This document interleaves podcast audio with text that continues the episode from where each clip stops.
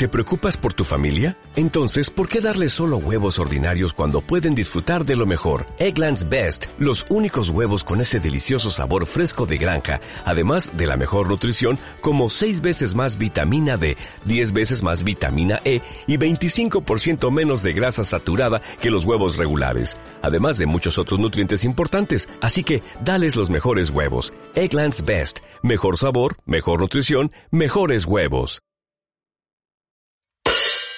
y eh, Juan José, que trabajaba en la iglesia, me lo encontré en la calle y le pedí que por favor entrara a matar a la vida. y no entré hasta que vi su cadáver. Hola a todos, bienvenidos al tercer episodio de Échale Morro Podcast. Hoy, bueno, como os habíamos comentado, tenemos una invitada, así que, bueno, hoy no voy a estar sola. Ah, yo no soy la invitada, ¿vale? No, con Carolina, que es mi hermana, y eh, la invitada de hoy es Eliana Armas. Así que me gustaría que, bueno, es una amiga de hace muchos años, pero me gustaría que Caro la presentara un poco. Bueno, pues tengo el placer de presentar a Eli. Bueno, yo voy a contar un poco lo cómo conozco yo a Eli, ¿no? De... Sin, contar vergüenzas ni intimidades. Por favor. una presentación así que es profesora, ¿no? Bueno, maestra de profesión, madre de un hijo, esposa de Juan Manuel Tobar, que es también un amigo cercano. en potencia. y bueno, no sé, pastora de vocación y de corazón. Trabajó muchos años. Sí, trabajó muchos años con los jóvenes, ¿no? Sí, también estuvo trabajando muchos años con los jóvenes. Y bueno, que nos cuente Eli un poquito más sobre ella. Bueno, primeramente, hola chicas, Gracias por, por el privilegio de poder estar en Échale Morro eh, podcast. Eh, la verdad que guay, es nuevo para mí todo esto, pero, pero bien, contenta, contenta porque las cosas espontáneas, naturales y reales siempre son las que mejores salen. Lo que han dicho de mí eh, es eso, ¿no? Me conocéis y para los que no ven, todo es verdad, no han mentido. Soy profesora, eh, trabajo con la etapa de, de primaria, eh, de profesión también, de, bueno, me dedico a la psicopedagogía, estoy empezando mis pequeños pinitos en ello. Eh, a nivel ministerial eh, tengo vocación pastoral de parte del Señor. muchos, muchos años serví en el pastorado de jóvenes junto con un gran equipo y, ahora estoy en equipo, eh, bueno, en las redes de adultos, otras ligas diferentes que están enseñando nuevas cosas. Eh, y bueno, eso es, tengo mi familia, eh, mujer de mi marido, que de Juan Manuel. De un solo marido. De un solo marido, que quede claro, forever. Y mi hijo Samuel, que es eh, mi mayor tesoro, tiene siete años y bueno, esa soy yo. Ah, y número uno del Enneagrama, para los que están metidos en el mundo muy del importante, Muy importante, muy importante que sepáis uno para que podáis conocerme y entenderme. Ya casi, ya casi hacemos la rueda. Ya casi hacemos la rueda. Creo que nos falta un 5. En el grupo de amigos, ¿no? Sí, en el grupo de amigos. Un 5 y un 7. Un 7. No, un 7 es Alexandra, ¿no? No sé. Mm, bueno, luego, luego cuando ya hablemos con ella lo, lo definimos. Le pasáis el test. Bueno, Eli, queríamos, queríamos hacerte una pregunta, ¿no? Yo sé, porque ya sabemos de los años que nos conocemos, que tú tuviste, eh, bueno, eres de Ecuador, pero te criaste toda la vida en España, pero también viviste en Estados Unidos y ahora vives en, en España de nuevo.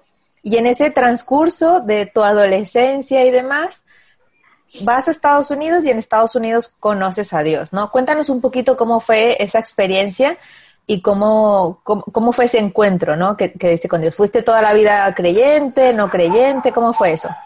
Sí, ese es mi, como mi testimonio personal, ¿no? Eh, Como bien dijiste, soy de Ecuador eh, y soy española de, de corazón, de todo corazón. Y bueno, eh, antes de irme a vivir a Estados Unidos, aquí en España, eh, que vivo en Madrid, alrededor de los 15 años, entré como en una, bueno, antes, de los 12 a los 14 años, 15, entré en una adolescencia súper fuerte. Pobrecitas las madres que están viviendo la adolescencia, unas mejores. Yo presente. os animo, vale, vale la pena invertir ese sacrificio de los adolescentes. Pues bueno, tuve una adolescencia muy, em, muy mala, muy mala. Y dentro de todo eso ya me había... maquillar, malísima, malísima la adolescencia. pero recuerdo que yo decía que era atea, ¿no? Que yo no creía en Dios, pero previamente había ido de vacaciones a, ver a mi padre a Estados Unidos y en ese momento me habían hablado de Dios, pero cuando volví a España, otra vez eh, me declaraba atea, ¿no? Entonces, bueno, en una de esas crisis existenciales que tienen los adolescentes, eh, me acuerdo que dije, bueno, Señor, si tú realmente existes, yo necesito que me cambies el nombre, que me cambies de familia, que me cambies de amigos y empezar otra vez desde cero.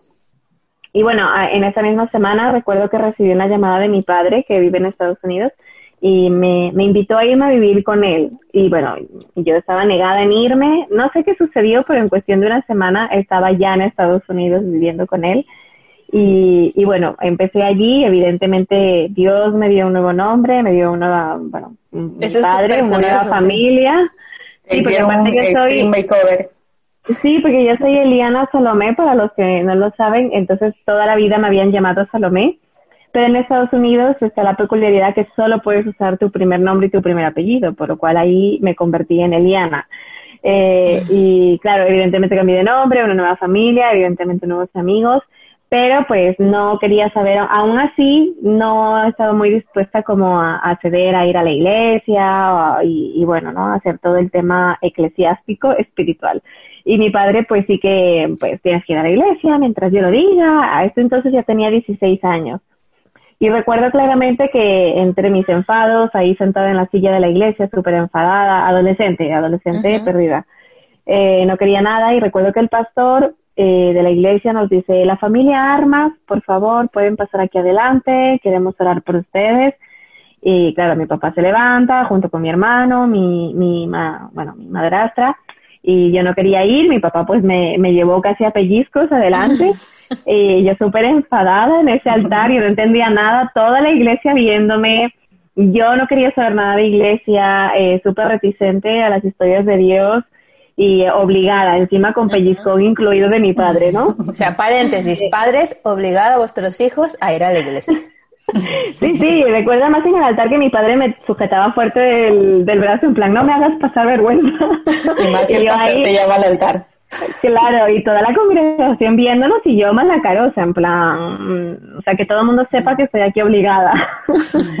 y, y, recuerdo que el pastor me puso la mano en, la cabeza para orar por mí y, y, bueno, no sé, no recuerdo mucho más. El siguiente recuerdo que tengo es yo de rodillas llorando llorando, llorando, pero a, mar tendido y, y, recuerdo que, o sea, estaba de, rodillas en el suelo llorando y subí como la vista hacia mi papá. Mi papá, pues imaginaros la cara de póker de, ¿qué es eso? Y yo, ¿qué me pasa, papi? ¿Qué me pasa? Digo, es que siento mucho amor, mucho amor, mucho amor. Y, y bueno, ¿no? Siempre que lo cuento se me ponen los pelos de punta porque eh, era que nunca había sentido el amor de Dios y en ese momento lloraba porque sentía un amor tan fuerte.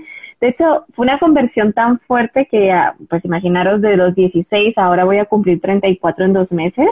Recibo regalos, felicitaciones. de los 16, de los 16 a los 34 años, que han pasado bastantes años, eh, en momentos complicados eh, a nivel de mi relación con el Señor o episodios ministeriales o bueno, cualquier tipo de, de, momento duro que esté pasando, mm, recuerdo ese amor de Dios y es el mismo amor que siento a día de hoy, ¿no? Entonces, eh, y ahí me volví súper cristiana, o sea, no sé cómo decirles, porque salí de esa iglesia con los ojos hinchados y al día siguiente, papi quiere ir al grupo vida, papi llévame a la iglesia, papi quiere ir a la vigilia. Entonces fue el otro extremo. Mi padre, no puedes estar todo el día metido en la iglesia, para allá con esta salidera. Y, y bueno, me convertí, pero que cantaba súper fuerte. Me acuerdo las alabanzas fuertísimas, las cantaba, súper pletórica. La gente no podía dar crédito del cambio. De hecho, en las fotos que todavía tengo se nota mucho la diferencia. Y, y así fue mi conversión, un poco en contra de mi voluntad. bueno, pero eso, es positivo. Pero Dios tenía, tenía un plan, desde luego, me obligó, pero con un fin muy concreto y, mi padre, le doy gracias a día de hoy por haberme dado ese pellizco y haberme sacado al altar. Los pellizcos que se agradecen. Sí, sí, o sea que merece la pena, merece la pena. O sea que ese, ese, así es como me convertí. De esa conversión, porque además yo creo que cuando uno no crece en un hogar cristiano, sino que pues tiene su vida, su manera, su forma, y cuando conoces del Señor como que cambian muchas cosas de manera radical, ¿no? En la vida. Eh, ¿Qué fue de las primeras cosas que tú, o hábitos que aprendiste, ¿no? Eh, ya en este nuevo andar cristiano. Estoy pensando, ¿lo cuento? ¿No lo cuento? ¿Quién lo va a escuchar? Pero bueno, eh, creo que, que los podcasts, ¿no? Que estáis vosotros haciendo y, y, el proyecto que también tengo, que lo tengo un poco parado de real, es poder ser vulnerables y no, no tener vergüenza. Yo recuerdo que en mi etapa adolescente perdida yo fumaba, ¿no? Empecé a fumar y, y recuerdo que incluso en Estados Unidos, escondidas de mi papá, eh, todavía compraba cajetillas de cigarrillos y las escondía y de camino al instituto a escondidas eh, fumaba. por favor, qué adolescencia. Entonces, eh, a ver, era un cigarrillo, pero fumaba. Entonces, eh, recuerdo que cuando me convertí, lo primero que hice fue no volver a fumar nunca más. De hecho, nunca más. Eh, nunca más fue algo que lo dejé radical. Dije, esto no me aporta nada eh, lo hago por, o sea, estaba tan pletórica que dije, no, no, no lo voy a hacer más. Y me acuerdo que tiré la cajetilla. Yo creo que mi papá hasta día de hoy no lo sabe. Bueno, pues Entonces, eh, yo creo que eso fue la primera cosa. Y la segunda cosa que recuerdo que hice, aparte que me costó un montón, fue que me conseguí una cámara de vídeo y me fui a mi habitación. En ese momento yo vivía en Estados Unidos, mi mamá, mi padrastro vivían aquí en España. Entonces me grabé un vídeo pidiéndoles perdón por la adolescencia tan terrible y los momentos tan terribles que les hice esa pasar. De hecho, me acuerdo grabando un vídeo llorando. Pero se enviaste. Sí, sí, pidiéndoles ah, que me perdón, pidiéndoles que me perdonen, que, bueno, que Dios había cambiado mi corazón, que, bueno, en fin, ¿no? Pues todo lo que uno dice cuando te, te, arrepientes de todo. y, es que, eh, no se lo podía creer, en plan, ¿qué te hicieron? ¿Qué te hicieron? ¿Qué te pasa? ¿Quién eres? esa droga también. Porque yo era, yo era muy amargada, ¿vale? Yo era muy amargada y de repente me volví un caramelo andante, ¿no? Sonrisas, cariños, dulzura. Entonces mi mamá como, ¿quién, ¿quién es esta niña? ¿Y qué hicieron con ella? Y pidiendo perdón y de todo. Entonces, eh, yo creo que fueron las dos cosas primeras que hice, ¿no? De, dejé ese hábito ese mal hábito y lo segundo que hice fue pedirle perdón a todo el mundo. Qué curioso, ¿no? Yo, creo que es ahí donde más se ve la, transformación, ¿no? Con respecto a mm, después de ese, de ese, como esos, de esos primeros pasos que uno da como, como nueva creyente, vamos a decir así, suena así como muy, muy formal, nueva creyente. De la nueva era. Nueva, sí, nuevo cristiano. Pero eh, a día de hoy, ¿no? ¿Cómo vives eh, tu vida espiritual hoy, ¿no? ¿Cómo la alimentas? ¿Cómo la nutres? ¿Cómo mantienes esa llama viva? Porque sí que es verdad que tú nos contabas, ¿no? Cuando recibes ese primer amor, tú lo único que es que te sale por los poros, ¿no? Hasta, hasta lloras con los anuncios porque todo es amor, todo es maravilloso, pero conforme pasan los años, ¿cómo, cómo mantienes vivo ese, esa espiritualidad? Eh, yo creo que es cuando te entiendes que tienes una relación, ¿no? Porque cuando vives el primer amor es todo como muy efusivo, es como el enamoramiento, ¿no? Que estás ahí con el nuevo novio, que hablas hasta la madrugada, textos, estás diciendo todo lo que hago, ya entré, ya salí, estoy bajando un escalón, ahora voy a subirme al autobús, estoy pagando, me volví a sentar. Entonces creo que cuando uno conoce al Señor, uno está enamorado a unos niveles estratosféricos. El problema viene cuando empiezas a vivir circunstancias complicadas, ¿no? Porque parece que, eh, eh, además es curioso, pero cuando te conviertes al principio como que Dios te dota de regalos, ¿no? Como todo es maravilloso, pero todo.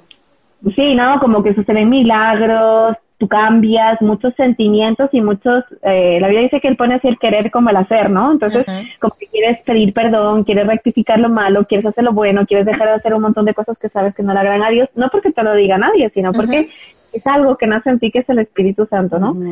Pero cuando ya empiezas, al cabo de unos meses, pues empiezas a vivir batallas espirituales, evidentemente, y en ese momento es cuando se cuestiona la fe y uno pues ya no sabe si Dios es tan bueno, ¿no? Se uno se dice, ay, pues Dios ya no es tan bueno, ¿no? Porque ahora mira lo que me pasa y mira que mi mamá pelea conmigo porque soy cristiana y encima me dicen que, que me van a echar de casa porque ahora soy cristiana. Entonces, empiezo a tener muchas batallas bastante importantes y en el momento de alimentar mi fe allí están las experiencias que yo tuve con el Señor, el saber que eso fue real, que nadie se lo inventó, que nadie me manipuló y que es algo que realmente yo viví, que me transformó. Evidentemente, leer la Biblia, pero yo creo que es más la convicción de que esto es una relación y que vamos a estar juntos en las buenas y en las malas, porque Dios está conmigo. Eh, Un matrimonio. Cuando, cuando yo lo paso bien, pero está conmigo cuando yo lo paso mal también. Y Él está formando mi carácter y Él está haciendo muchas cosas en mí y es, y es necesario vivir los momentos de sufrimiento porque son los que te impulsan a madurar y a crecer, ¿no? Nada, no existe un mundo happy flower, porque en un mundo happy flower seríamos todos bebés, inmaduros, egoístas, egocéntricos. Necesitamos un mundo que nos ajuste, que nos eh, haga entender un poquito de humildad, de sabiduría, mm, de agachar la cabeza, de crecer. Entonces, creo que como alimenta mi espiritualidad es tener todo el día en la mente al Señor, eh, intentar hacer lo mejor que puedo, porque no, no somos perfectos. Eh, leo la Biblia, leo muchos libros, escucho podcasts, me encanta cantar, tengo una artista frustrada en mi interior y una cantante, algo, Eli. Una cantante frustrada en mi interior. Luego dejamos, luego dejamos para, para la intro que Eli haga la intro cantando. No, por favor, no, porque si no, dejando escuchar este podcast. Pero nada, perdón, más que nada es eso, simplemente es una relación, ¿no? Una relación, es decir, yo con mi marido porque un día no le, yo qué sé, un día a lo mejor no estamos de tan buen humor y no hablamos tanto, no hemos dejado de ser marido y mujer.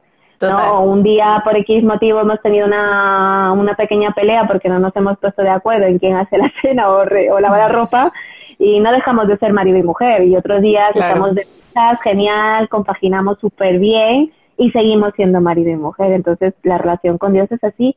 De hecho hay oraciones que yo digo a Dios, me siento súper mal, estoy súper triste, tú sabes que sí, pero, pero yo te quiero, ¿sabes?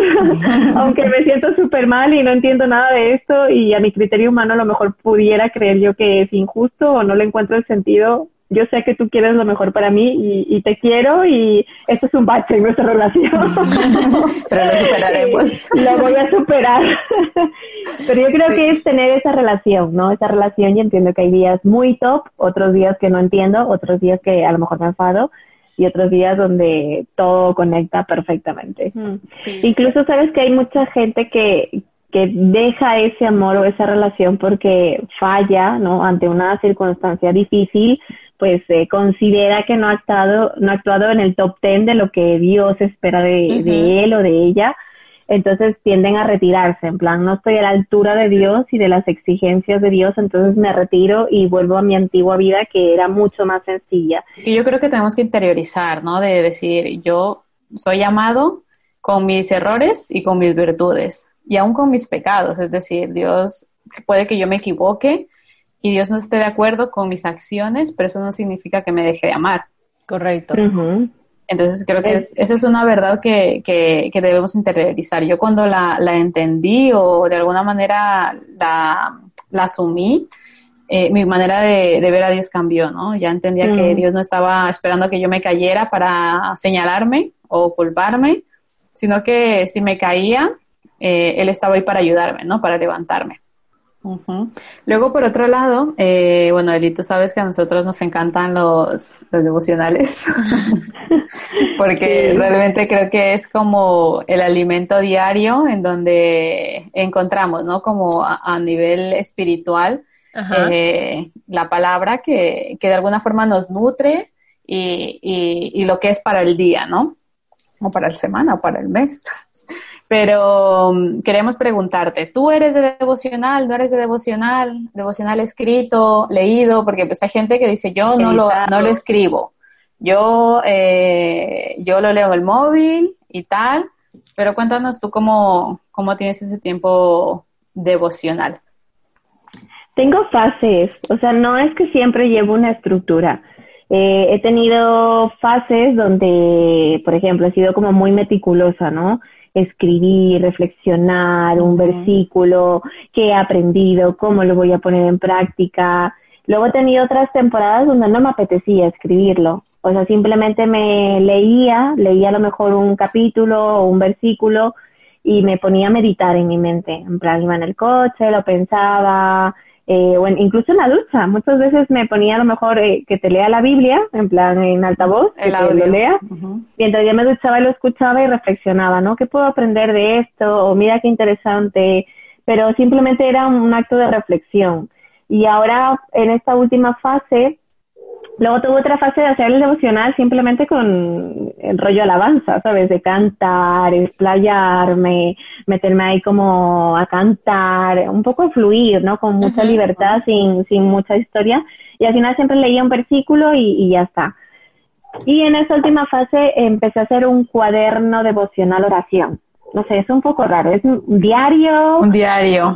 Es un diario de oración, sí, pero ahí, ahí lo que registro es, eh, pues hoy, yo qué sé, hoy estoy hiper enfadada, he tenido un día pesadísimo en el trabajo, eh, y después de orar...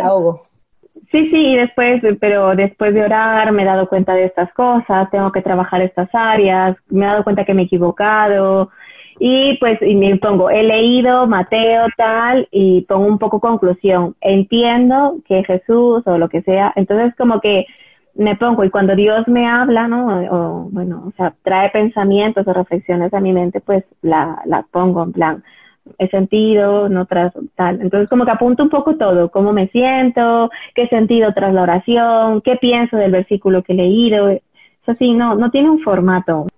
Sí, yo creo que aunque, aunque tú no cumples, como dices, un formato, creo que es importante la esencia, ¿no? Que a nosotros nos gusta y el hecho de que poder leer una parte de la Biblia, pero poder trasladarlo a lo que soy yo, ¿no? ¿Qué me enseña a mí? O sea, ¿cómo lo voy a aplicar en mi vida? ¿Cómo se va a hacer viva esa palabra que acabo de leer? Si leo sobre el perdón, eh, tengo que ser práctico, ¿no? ¿A quién voy a perdonar? No solo aprender a decir, sí, tengo que perdonar, pero si realmente luego son, o sea, no lo traigo como que no lo aterrizo, al final se queda como en teoría, ¿no? Y, yo creo que, ese es el fin. No importa el formato o no importa la estructura, pero sí que de alguna manera cambie lo que, lo que hay en nosotros que necesita ser transformado. Es que al fin y al cabo el devocional es una relación, ¿no? Es tu momento de, comunicación con, con, Dios. Entonces, no hay un estilo de comunicación concreto, o sea, no hay algo, es así, o sea, tienes que hacerte un speech tú solo y, y, ya está, y punto, y es la única manera. No, hay momentos donde simplemente te dedicas a escuchar a tu marido o a tu amiga, hay otros momentos donde tienes un feedback, tú hablas, yo te contesto, intercambio de opiniones, hay momentos donde hay silencio, y el silencio también es muy positivo. De hecho, una de las cosas que he aprendido este año es meditar en la oración, o sea, en momentos de silencio y lo, o sea, lo maduro y lo bueno que es eso. Y hay otros, o sea, hay como diferentes momentos, pero es la comunicación. Entonces, lo que Dios me enseña en ese momento, de diversas, un abanico muy amplio, formas con su palabra, como tú bien dices, esto cómo lo voy a hacer, ¿no? O sea, me doy cuenta de los errores que cometí, me doy cuenta, ¿no? He cometido estos errores, tengo que trabajar en estas áreas, tengo que poner en práctica esto. Entonces, yo creo que el fin del devocional es la comunicación. Vamos a tener em, un corte comercial y ahora volvemos, ¿vale? Eh, Elia nos estaba comentando acerca de su tiempo devocional, como ya lo, lo habíais, eh, como bueno, pues ya lo estabais escuchando. Me gustaría a mí lanzar una pregunta porque eh, bueno, ya, saldrán en las conversaciones. Yo fui durante mucho tiempo a la iglesia, pero no fue hasta los 23 años que tuve así un encuentro personal con Dios. Y durante ese tiempo... Eh, había una farisea. no, una filistea era. Y entonces, eh, durante mucho tiempo, eh, ah, bueno, yo creo que a día de hoy todavía, pero ya menos, hay cosas que aún me cuesta aceptar como, como del Evangelio, ¿no? Como de, de, esos principios que Dios nos pide que practiquemos, que a veces son un poco complicados. A mí me gustaría saber a Eli qué, qué cosa es la que más le cuesta aceptar del Evangelio, ¿no? no, bueno, yo creo que, que a todos nos cuesta todo, ¿mentira? a ver, lo que pasa es que eh, el mensaje que, que manda Jesús nos obliga a llevar una vida bastante íntegra.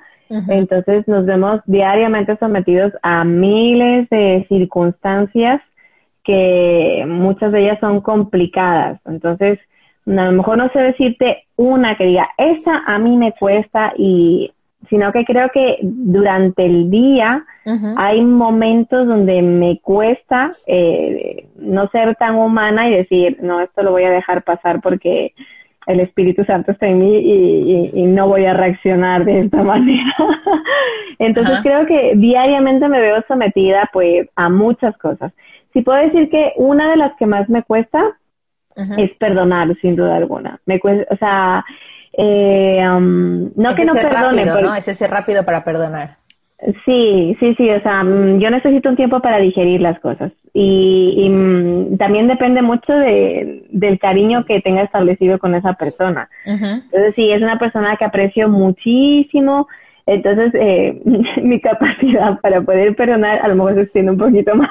Al final termino perdonando, evidentemente, porque Dios está conmigo y, y, lo hago porque eh, al final perdonar es un beneficio para mí. Sin embargo, eh, ahí se involucra el término de que yo, ¿no? No digo que sea así, que a lo mejor mi persona, y sobre todo siendo uno y siendo yo Eli, eh, a lo mejor me pueda sentir traicionada. Entonces, eh, lo que yo pueda considerar, no que sea así, pero que a lo mejor yo pueda considerar como una traición, entonces ese perdón sí que me cuesta un poquito al final lo hago, lo hago, pero pues sí que tengo que digerirlo y pedirle al Señor, ayúdame por favor, eh, darme muchos pensamientos positivos a mí misma, en plan, no es para tanto, Dios te perdona, en fin, ¿no? Al final lo hago, pero sí, a o sea, a nivel de afinidad, de cariño con la persona, puede ser que me cueste un poquito más. Paso por fases. Paso por la, la fase de la, de la negación, luego de la aceptación. Eh, se lo merece, no se lo merece. y después empiezo a, a, pensar por qué ha pasado, por qué lo ha hecho, intento ponerme empática, aún así me sigue dando un poquito de enfado. Eh, y así, no voy como por fases, pero al final digo, lo tengo que hacer, evidentemente porque amo a Dios y me da mucha cosa esa parte de la Biblia que dice, si no perdonáis, ¿cómo os voy a perdonar yo? Y me da mucho miedo. porque esa moneda de doble filo ahí. Sí, sí, sí, todos los días pienso, no, no, o sea, si no soy capaz de superar esto y perdonar, o sea, ¿cuántas cosas Dios no me perdona diariamente a mí? Entonces tengo, que perdonar ahí. o sea, necesito que Dios necesito me perdone. liberar este canal del perdón rápido, rápido.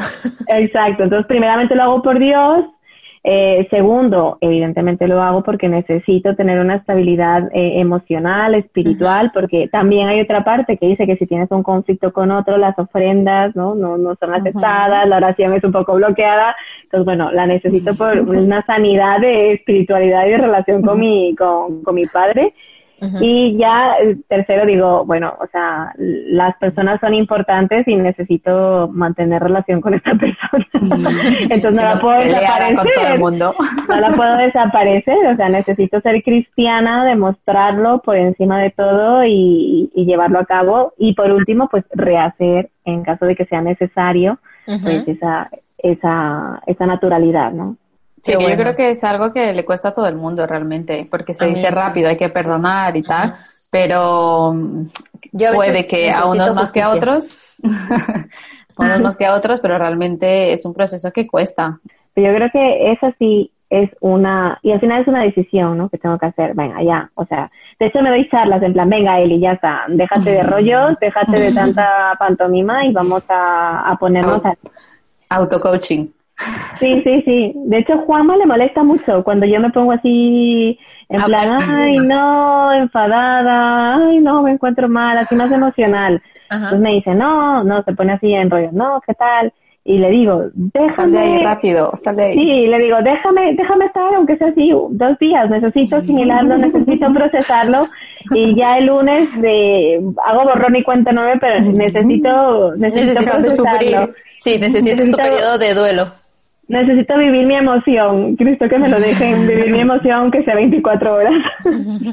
Para ir concluyendo, eh, bueno, nos hemos sacado de la manga una, una ronda relámpago, que son tres preguntas que le vamos a hacer a todos los invitados y que, bueno, son sorpresa. Ah, bueno, para ti de primera vez sí, para el resto seguramente no, pero... Eh, las cambiaremos. Ya las van a, no, porque ya la van a escuchar en el próximo episodio. Entonces, alguna, claro, eh, tenía lo mejor que haber venido al quinto episodio para saber la pregunta. Pero no, porque tú nos vas a perdonar rápido porque ya has aprendido a perdonar rápido por haberte elegido la primera. Vale, sí, no, ya está, capacidad de perdón superada. La primera, la primera pregunta es, ¿cuál es tu mayor temor? Sí, temor. Sí. Temor, miedo. que no sean las avispas, ¿vale? bueno, sí vale, podría valer las avispas. No, ya no vale. Ah, ya no vale, pero ya lo has dicho tú. Es que, mm, no sé. bueno. Temor, es que, no sé, me da temor varias cosas. Una, Sobre una. todo desde que soy madre. Desde que soy madre tengo muchos temores, sobre todo que son fruto de las miles de series policíacas que me vi antes de ser madre. Entonces tengo muchos temores a, a que Samuel se pierda en el parque. Como temer También me dan temor las arañas, las avispas, las, y todo clase de insectos, reptiles. Damos fe de que las avispas es una cosa seria que le da miedo porque tal, el- Eli, voy a contarlo, tal fue así que una vez se le metió una avispa en la casa y se encerró en la habitación y llamó a su esposo porque había una avispa en la casa. no quería salir porque obviamente la avispa había poseído la casa. Entonces ella, Lo que pasa es que tú lo cuentas así y no tiene nada de seriedad. Lo que pasa es que en mi casa Que fue así. es que fue así, exacto. hubo, hubo, fue muy curioso en mi casa durante dos o tres días. Yo estoy convencida que tenía una especie de nido en algún sitio y de repente empezaron a aparecer avispas de la nada. Curiosamente era cuando yo estaba sola. Entonces Juanma. Juanma sí que muchas veces mató alguna, pero en una de esas estaba ya tan psicoseada al día 3 de todas las avispas que había vi- visto morir y, y que me habían atacado, que yo intenté matar a esta avispa y esta avispa se puso furiosa, evidentemente. Entonces eh, vino contra mí, me escapé, Había venganza. te lo prometo, y desapareció. Entonces estaba yo tan sugestionada que me puse en una esquina, aparte acabé de salir de la ducha, estaba con una toalla, eh, cogiéndome la toalla que no se me caiga y buscando la avispa y, y yo digo, se escondió y me va a pinchar en cualquier momento y llamé llorando, llorando Juan Manuel. Entonces, podríamos decir que tu mayor temor es morir picada por una avispa. Totalmente, totalmente. No, que no le dije- que no es así como contó, pero está contando que una avispa podía salir de la No, pero le dije, Juanma, tienes que salir de tu trabajo y venir a casa, por favor, llorando. Y Juan Manuel, ¿pero qué ha pasado? Por favor. Y yo, llorando, no podía hablar, por favor, sal de tu trabajo y ven a casa ya, ya, el niño y yo estamos en peligro. Y él, pero, Eliana, pero, pero por favor, dime qué ha pasado. Y entonces llega un momento que digo, hay una avispa en la habitación y estoy encerrada con la avispa. Y Juan Manuel dice, no puede ser esto, ¿verdad? Que tú me estés llamando, llorando, pidiéndome que me vaya del trabajo. Lo que no sabéis es que me vestí, me fui de la casa y eh, Juan José, que trabajaba en la iglesia, me lo encontré en la calle y le pedí que por favor entrara a matar a la avispa. Y no entré hasta que vi su cadáver. No, no, o sea, habrá conseguido una avispa de las tantas que habían y, y la mató. Menos mal, vamos a decir para la tranquilidad, Te lo prometo. que Eli ya no vive en esa casa donde van las avispas, ya no hay nadie al acecho, no va a morir la dura, porque ese final no me lo sabía, mira, mira, Pero salió a mi lado más espiritual, ¿eh? Ungí la casa con aceite, oré, reprendí las avispas. Bueno, He de decir que nunca más volvieron. bueno, o mira, sea ¿por que no? fue una oración eficaz. o el aceite tenía algo así que los repelía. Puede ser también. Li- liberé a la casa de las avispas. Muy bien. Ay, ¿Cuál es no, qué risa. La, la siguiente pregunta que queríamos lanzarte es, eh, cuéntanos algo de ti que nadie sepa. Sí, me gusta. Me puse ir de compras sola. Eso a lo mejor nadie lo sabe. Me gusta Es verdad, es sola. verdad. Yo doy fe también. voy a, voy a acompañar, cuando, o sea, cuando dicen vamos de compras, voy, pero me centro en acompañar a las personas, en plan, mira esto, a ver cómo te queda. Pero si realmente quiero ir de compras reales para mí, no se lo digo a nadie, me voy sola. Y es mi, mi momento. Me voy Sí, sola y Por ahí modelando los, los, los modelitos nuevos. sí, me gusta ir de compras sola. Eso sí es verdad que no, nunca lo he dicho. Y la, la última pregunta que te queremos hacer es, si pudieras elegir un mentor, vivo o muerto, ¿quién sería? Uf, está muy complicado. hay, mucha, hay mucha gente eh, que admiro. Ajá. Mm, no tengo como un, nunca he sido muy fan, no, no, no suelo enfocarme en una sola persona, pero a nivel cristiano hay mucha gente demasiado interesante que, no sé, no podría elegir solo uno. O sea, de hecho ahora estoy escuchando muchos predicadores americanos que me vuelan la cabeza y digo, jope, qué guay sería, pero no tengo un solo mentor. A lo mejor me gustaría Bueno, a día de hoy, ¿no? Si, si hoy tuvieras decir, bueno, elige en el mundo un mentor, ¿quién sería? A lo mejor elegiría a Daniel. Nunca sé decir su apellido. Jafif, Jafif. Daniel Javif. Eso.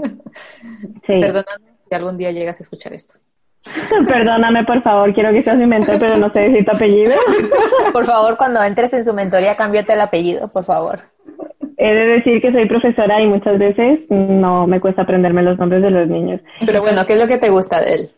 Sabes que escucho muchísima gente, pero no, no os hacéis una idea la cantidad de gente que, que escucho. Pero en concreto, en esta época de mi vida me gustaría que fuera él porque primeramente es cristiano real, íntegro. Eh, no se anda con muchas máscaras de cristiano perfecto es que estoy en una etapa donde esa, esa etapa de yo soy perfecto, mi matrimonio es perfecto, mi maternidad es perfecta, me llevo súper genial con todo el mundo, levito por el trabajo porque soy cristiano y soy súper no sé, o sea, y lo hago genial. Perfecto. Y genial, y perdono a la primera, y hago mi devocional cuatro y media de la mañana, y eso, entiendo que haya mucha gente así, y, o sea, chapó y ole, pero yo en mi caso, Mm, creo que todos tenemos tantísimas cosas que trabajar como cristianos, tenemos tantas imperfecciones y fíjate que siendo cristiano, él habla como es él. A lo mejor hay gente que no le gusta su forma de hablar. De hecho, alguna vez suelta alguna palabrita que dice tú, ostras, ¿es cristiano o no es cristiano? Pero él se muestra tal cual es y no tiene miedo porque él tiene un convencimiento muy profundo de que es Dios quien le conoce y sabe realmente quién es. Y él está allí para edificar la iglesia. Otra cosa que me gusta, porque se muestra tal y como es, y, y, habla de sus perfecciones e imperfecciones con completa naturalidad.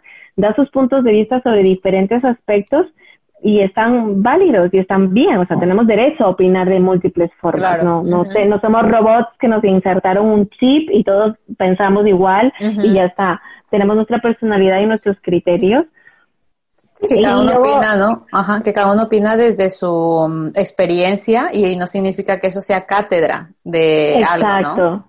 Exacto, porque al fin y al cabo tú tienes tu relación con Dios, ¿me entiendes? Y al final a quien le vas a rendir cuentas es a Dios. Entonces, eh, yo encuentro que la mayor manera de mostrar a Dios es siendo tú como eres, con tus procesos, con tus enfados y tus momentos de máximo esplendor, o sea, mostrarte tal y cual eres sin bajo perfil, no un perfil muy inalcanzable. Entonces, este tío me gusta porque él es bajo perfil, se muestra como es. Y otra cosa por la que me gusta muchísimo es porque él se ha enfocado en lo que Dios le ha dado por edificar la iglesia global. Entonces, me parece como un súper reto. Yo soy... Mucho más amplia, ¿no? Yo, o sea, yo sé que soy pastora por múltiples experiencias, eh, y porque lo tengo, tengo la convicción en mi corazón, pero tener la capacidad de proyectarte, a hablar de parte de Dios de una manera tan natural, tan sencilla, eh, sin tanta religiosidad de por medio y enfocarte en poder edificar la iglesia a nivel global y no solo la iglesia, sino aquellos que no quieren entrar en una estructura de iglesia, que puedan conocer a Jesús de una manera muy natural, me encanta, me chifla, me fascina.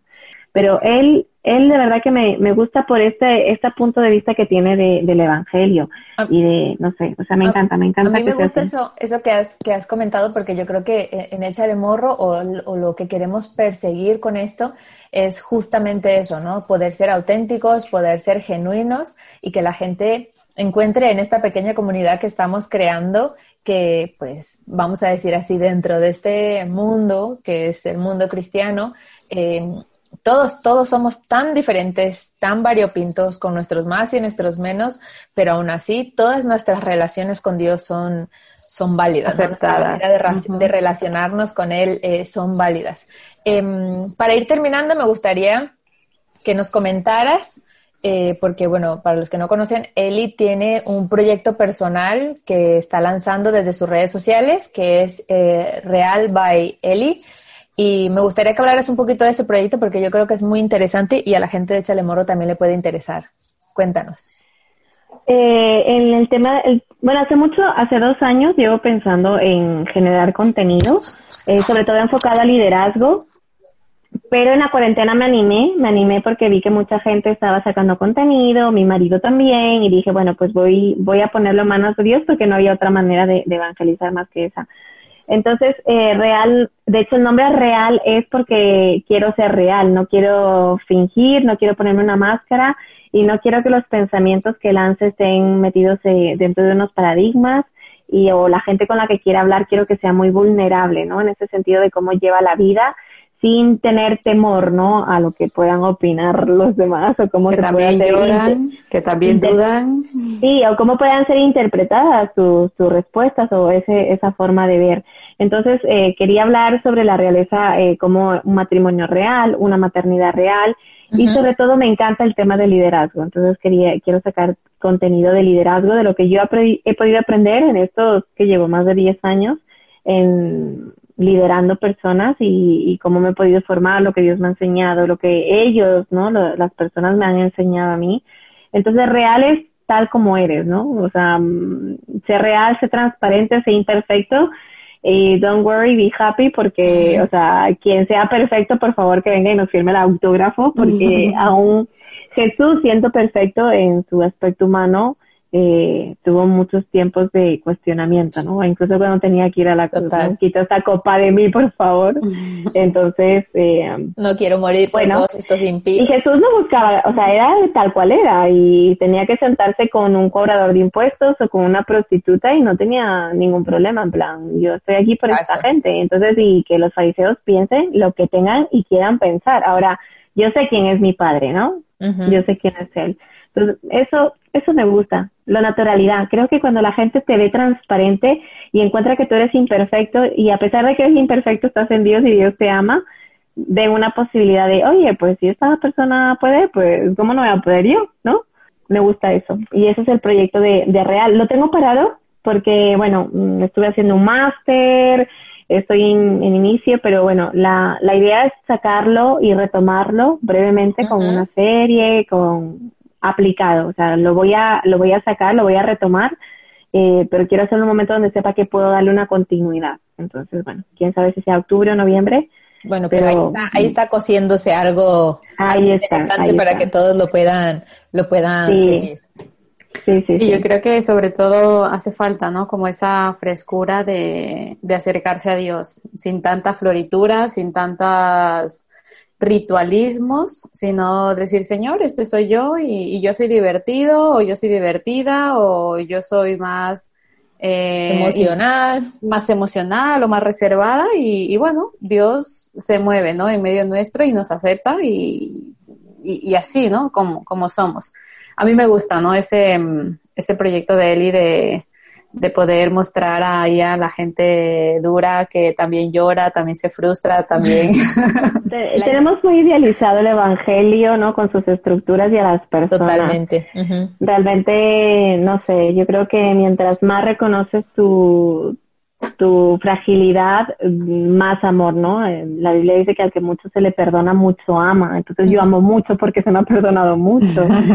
Entonces es, es necesario, ¿no? Para poder experimentar el amor de Dios. O sea, es que es muy complicado ser perfecto. Camina a la perfección, pero ser perfecto es y, idealizar a la gente como, uy, qué perfecta ahí arriba, predicando, ministrando. Y que cuando la gente tiene un error, vienen los problemas, ¿no? De... Entonces hay que identificarse. Fíjate que estadísticamente la gente se identifica más con los errores que con los éxitos. Entonces la gente se identifica más con un fracaso superado que con un siempre éxito.